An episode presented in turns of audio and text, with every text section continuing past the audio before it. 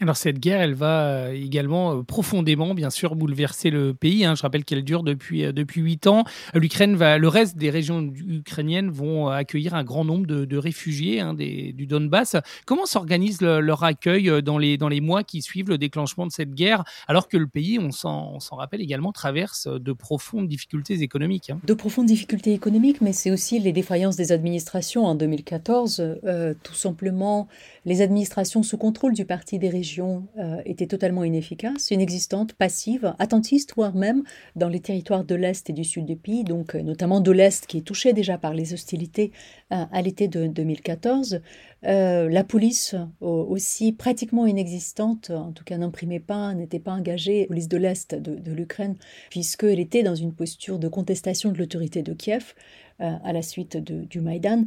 Euh, et donc, euh, cet accueil des citoyens a beaucoup reposé, une fois de plus, sur les solidarités interpersonnelles, donc sur la mobilisation de, de bénévoles qui organisaient l'accueil dans les gares, qui recherchaient des logements pour les, pour, les, pour les personnes déplacées internes.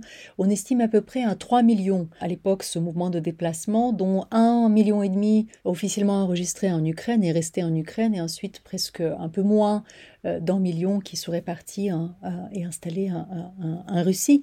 Mais donc l'accueil repose beaucoup sur la, sur la société civile euh, et donc les différentes mobilisations euh, citoyennes qui organisent l'accueil. Et l'accueil surtout est organisé dans les villes frontalières. Donc si on parle de 2014, dans les villes, les grandes villes, les grandes agglomérations frontalières, donc des, territoires du, de Donetsk et des régions de Donetsk et de Lugansk, la ville de Kharkiv qui a pris un, un, gros contingent de déplacés internes, la ville de Dnipro euh, ou encore la ville de Zaporizhzhia euh, qui euh, accueille beaucoup de déplacés, mais également à l'époque la ville de Mariupol, même si Mariupol fait l'objet de contestations. Il y a encore les bombardements en, hiver 2015, bombardements donc séparatistes sur la ville, mais Mariupol accueille également et était jusqu'en janvier 2022 la terre d'accueil pour beaucoup de déplacés donc de, des, régions concernées par la guerre.